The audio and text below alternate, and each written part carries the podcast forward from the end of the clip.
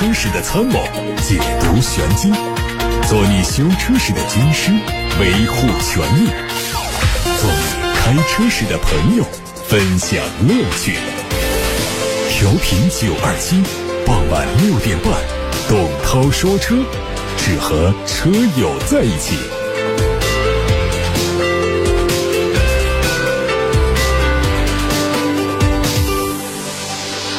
各位周末的晚上好，我是董涛，这边是直播，欢迎大家参与节目的互动，打电话八六八六六六六六，或者通过董涛说车的微信公众号提出选车用车问题。看新闻，新款宝马五系长轴版燃油车型及插混车型上市，十三款车型的售价区间是四十二万三千九到五十四万六千九，标准轴距版是四款车，售价是四十二万三千九到五十九万八千九。新款五系延续在售车型的设计，针对舒适型配置还有安全性的配置做了一些升级。长轴版全系标配了远程发动动机启动功能，五三零 Li 尊享型和以上车型增配了纳米级的高效微尘滤清器，还有行车安全辅助系统以及行车记录仪。五三零 Li 行政型还标配了双色拼接的内饰。另外，五三五 LE 豪华套装增配了全新的尊享版的轮毂。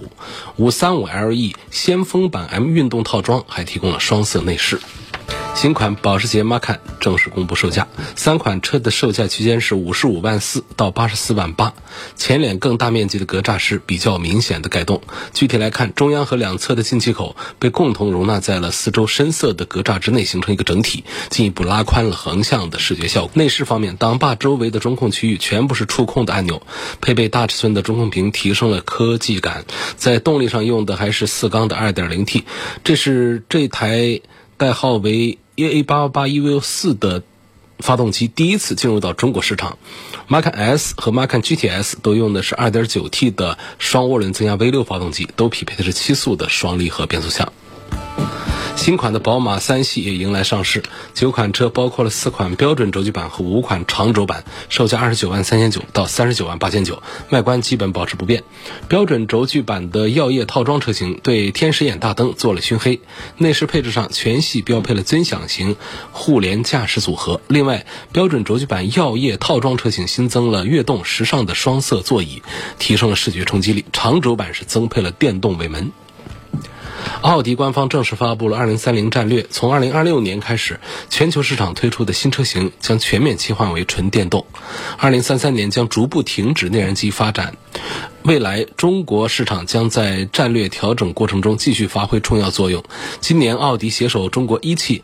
把本土化生产的车型谱系扩展到了十二款。二零二二年，上汽奥迪第一款车型正式上市，并通过一汽大众奥迪现有经销商投资人网络进行销售和售后服务。除了终止内燃机生产计划之外，奥迪纯电动汽车在同级别市场的差异化竞争，重点体现在质量、设计以及为客户不断提供附加值等方面，包括围绕电动出行和自动驾驶打造的无缝生态系统。未来，奥迪客户将升级他们的车辆，并更新。或升级子系统。另外，燃油车车主也将享受到覆盖汽车整个生命周期的其他服务。在今年上海车展上亮相的坦克三百赛博版上市，售价三十万八。新车在坦克三百的基础上增加了很多的未来感，有贯穿式的 LED 日线行车灯，配合粗犷的前杠和雾灯组，有非常浓厚的机甲风格。尾部增加了车顶的固定式扰流板，外挂的备胎巨型的设计，全新的前后包围和。亮黑色的点缀，未来感十足。二零二二款的沃尔沃 V 六零，四款车的售价区间是三十万四千三到三十九万五千八。它增加了牛仔蓝这么一个金属油漆，还增配了宝华韦健的音响。在顶配，这是标准配置。在安全配置方面，仍然是有城市智能安全系统和各项主被动安全保护。顶配车型额外增配了全方位的智能保护。在动力方面，继续是 2.0T 的发动机加48伏的混合系统。海外媒体说，丰田首席产品官最近表示，丰田将在未来五年之内推出全新的。智能车机，支持远程 OTA 升级、手机互联、手机钥匙。从今年秋天发布的下一代雷克萨斯 NX 车型开始，软件在线升级功能将覆盖到丰田汽车旗下的更多产品。新系统会内置丰田全新的智能网联技术，可以把行车信息和车辆状态可视化。丰田把它称作为电子病历。通过对病历的适当维护，可以延长汽车的使用寿命，提升电池的循环再利用。未来通过对智能网联技术的深入开发和使用，丰田和雷克萨斯将根据全球不同市场的需要，进行对应的软硬件。技术开发。继发布命名之后，吉利汽车官方日前又发布了一张博越 X 的正脸黑棚图。从图中可以看出，外观是全新的风格，前脸更强的运动感。前进气格栅内部是黑色涂装，辨识度更强。头灯造型没有变化，动力可能继续用 1.8T 配七速的湿式双离合。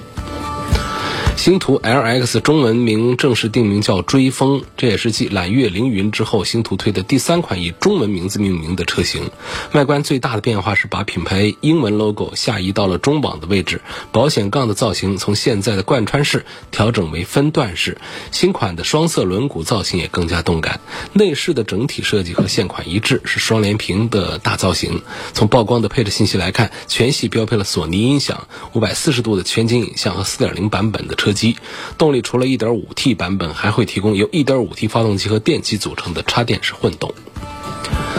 北京现代途胜 L 混动版将在成都车展迎来首发，目前官方还没有太多消息透露，但从此前获得的谍照看，预计混动版将采用和燃油版相似的外观，尾部新增的 Hybrid 标志之外。诸如贯穿式的 LED 尾灯组等设计元素都和纯燃油版无异。在动力方面，推测会采用 1.5T 的发动机和电动机来组成混动系统。它最大的亮点据说是拥有更低的油耗表现。各位刚才听到的是汽车资讯，接下来就开始要回答大家的选车用车提问。刘先生最早在八六八六上提问，他问。希望从配置、后期维护、驾驶感受、舒适性方面来对比一下福特的探险者、别克的昂科旗、冠道、URV 这几个车，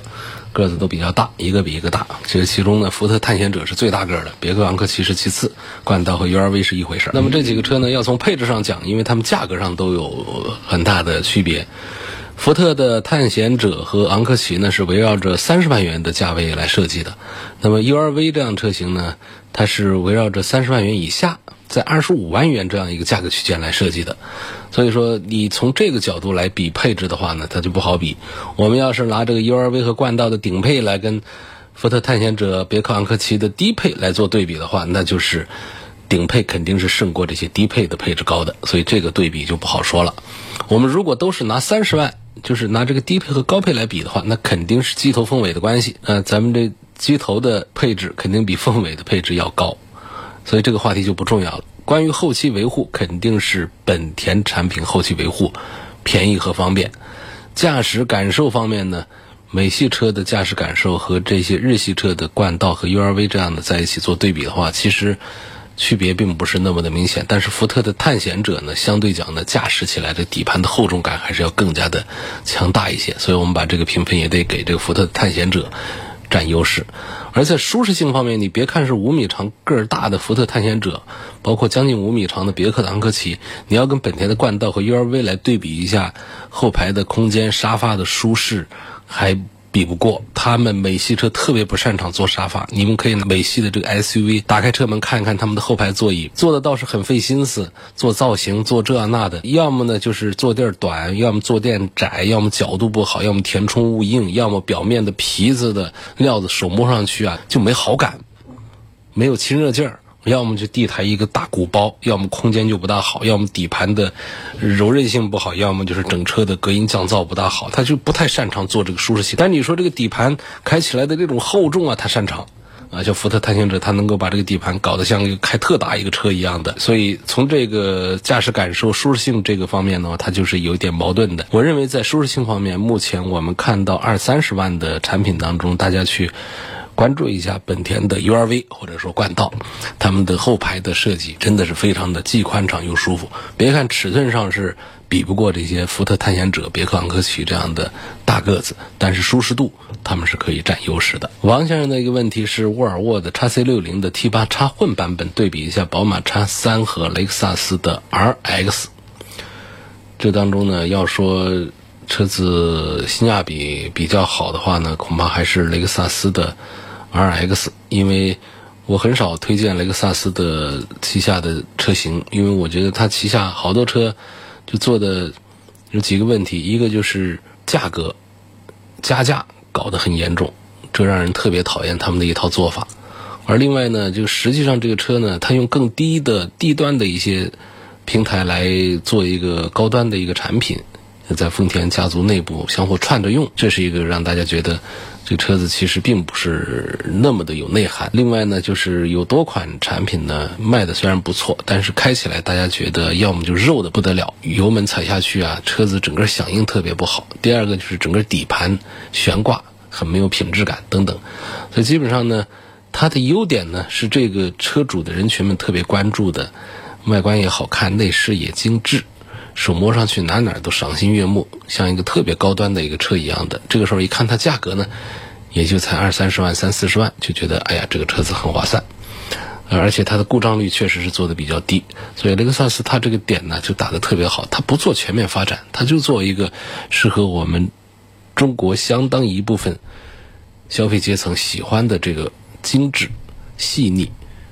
省心这个方向，所以这个品牌呢也发展的是非常不错。四 S 店也是比较挣钱。它的很多产品我都不做推荐，但是雷克萨斯的 RX 呢，我平时时不时的我还是给推荐一下，因为我觉得作为一个中大型 SUV 平台的豪华品牌，它确实是在价格上打到四十万，然后在配置上也做得上去。二点零 T 的一套动力。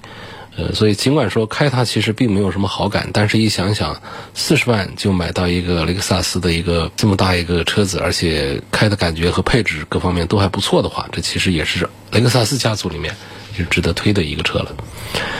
但是它跟这个宝马的叉三在一起的话呢，更多的人还是在选择宝马的叉三。虽然说叉三车子会略小一点，但是综合得分显然是要高于雷克萨斯的 RX 的。那至于沃尔沃的叉 C 六零的 T 八的插混的版本呢，其实跟宝马叉三在一起做对比呢，有很多方面是输给叉三的。这硬伤倒不是说它就有很多的故障问题叫做硬伤，而是说我们在选一个车的时候呢，往往会对比哪些地方。好，哪些地方值得买？其实这样来说的话呢，沃尔沃的叉 C 六零 T 八的这个插混这个版本呢，它的主要的一些点在于就是，它这一套插混作为一个插混，现在起步不得一个八十公里、一百多公里的一个纯电续航的一个里程，他家是多少呢？他家才五十，这落后很多品牌几年了，五十。公里的纯电续航呢，是三五年之前的插混车技术指数了。包括它的这个充电时间，就这五十公里这点续航里程，快充得三个小时，慢充得八个小时，这不费劲吗？鸡肋要这干什么？而且还让车价那么高，怪不得卖不动。标价五十几万，现在便宜上十万块钱。所以这个就是说，作为这个插混的话呢，目前在合资车型当中做的好的，恐怕。沃尔沃不算一个，就是它在和宝马叉三这样的一线的豪华 SUV 做对比的时候，不一定和。SUV 对比就是跟轿车 SUV 放在一块来说，沃尔沃的车有一些共性的东西呢。他们很注重的是环保和安全，但是他们很不注重的是营造一种中国人喜欢的车厢的高档氛围、豪华氛围。所以有一部分人会喜欢里头那种简约的北欧风，但是这并不适合我们大多数的中国车主的这种胃口，另外它用的材料还有它对于舒适性和空间这各个方面那些重视程度都是不够的。所以沃尔沃它在这个发展之路上呢，它的粉丝有一些，但是很难进入到一线的豪华品牌的阵营当中去。这跟它从品牌的战略定位到产品的制定、产品总体的一个风格一起，决定了它一直是徘徊在二线豪华品牌当中不上不下的水平。有位姓朱的网友啊，我得回复一下，你这个提问呢，不是我不回复，他说我连续发表了三天都没回复，然后底下继续把问题抛出来，这个问题我真是没法回答啊，我给大家念一念，所以朱先生如果在听的话，能够谅解一下，就是我们在节目当中呢，希望能够提问的，把这个问题能够说得明白呢，另外呢，就是把当中的一些车型啊什么的，把它把弄对弄准一点，这样我们好说话啊。你看他问，宝马的叉三二八。这个表述虽然不规范，但我能猜出来，大概是宝马叉三的二八 i 啊，和今年的宝马三有什么区别？也就是拿这个宝马的叉三这个中型 SUV 来跟宝马的一款 B 型的轿车就拿一个 SUV 来跟轿车一比，说这两个车有什么区别？这怎么比呢？所以这就不好说啊。另外呢，还问宝马 X3 的自动驻车功能是否有效？这个自动驻车和自动刹车呢，这其实我们口头上说的比较多。自动刹车是一种跟车的功能，自动驻车呢，实际上是我们停车之后呢，不用人工的手动的把手刹给拉起来，把手刹给按下去，它是自动的。把驻车刹车给启动，这个叫自动驻车。但这个朋友他显然是没有把这个词用对啊，因为他后面的描述是说，我朋友开的宝马二零二零款的叉三，经常是跟车距离到零点五米，没有自动驻车的功效。问这怎么回事？显然我想这应该是弄错了，应该是说到了自动刹车，对不对？你肯定是行驶途中哪是自动驻车的事儿呢？行驶途中是自动刹车的事儿。说这个有时候跟车跟到零点五米没有自动刹车的功效，两种啊，一个呢就是看当时的实际情况，就是我们在开车的时候呢，它解决的是我们不小心，人呐驾驶员呐疏忽大意，那汽车判断这种情况有危险，它就把自动刹车功能激活启用，然后把车子给刹停，避免和障碍物之间出现碰撞。但是呢，如果说我们在驾驶的时候，让我们的车辆判断说你这是要开成这样，这是办到的。比方说我们在车库里面一搞啊，自动刹车了，那我这车库不永远停不进去了。所以你是在人工的在操作，你的意图很明显，你是要开车做接近障碍物的话，它是不会刹停你的。这是汽车的一个功能的解释。而另外第二句话要说什么呢？就是我们很多包括沃尔沃最擅长做安全配置的车型。那么在媒体做实测的时候，这个自动刹车的功能啊，就是有的好，有的坏，有的距离长，有的距离短，有的干脆它就完全失灵。做自动刹车的直接把假人假车给撞飞了。所以这个东西啊，还得靠我们驾驶员自己，你不用太关心这个配置能怎么样。那且不说我们这个自动跟车、这个自动刹车的这么一一项功能，我们现在什么 L 二三四五那种自动驾驶辅助功能。现在在配置当中出现的时候呢，我们既关注呢也惆怅。它实际上有时候，你如果依赖它的话，它给你酿大祸；那你如果说是没有它呢，又觉得心里缺了点配置，就是这么一种纠结的状态。刘先生在微信公众号的后台问，希望比较一下宝马 X 五跟奔驰 GLC 哪个性价比高？你这问题也是让我特别的抓脑，特别的头疼，不知道怎么回答。那宝马的 X 五是大型的 SUV，奔驰的 GLC 呢是一个价格要便宜几十万的一个中型的一个 SUV。你比这两个谁的性价比高，它就不该放到一块儿来比。它 X 五它卖的贵，不代表它性价比低。那 GLC 卖的便宜，不代表说它的性价比就会比这个 X 五的要低。所以它要在不同的车型定位和定价上一起来看，它们谁的性价比高和低。这两个车呢，可能大家还没有放大这个问题啊。我们把问题放大，比方说一辆呃劳斯莱斯的车，动辄是几百万啊，最便宜的古斯特也得是将近五百万。如果这个车一般价钱是五百万，如果突然有一天它价格它卖三百万，你说它这个叫性价比高还是低呢？啊，你比方说你不行啊，我这跟一个雅阁比，一个二十万的一个雅阁来跟它做对比，显然雅阁更便宜一些啊，只卖二十万嘛。那这个三百万的劳斯莱斯古斯特，那是不是就性价比就低了呢？所以不是这样来说的啊，就是它得是在不同的车型定位和定价和配置的基础上一起来做对比，通常还不能从高和低不同的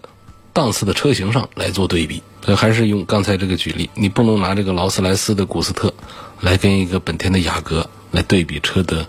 这个性价比。你可以对比什么呢？就对比虽然说毫无意义，但是呢它是成立的。比方说我们要对比一下它的动力，这可以。那一个是四缸的一个小发动机，一个是十二口缸的一个大家伙，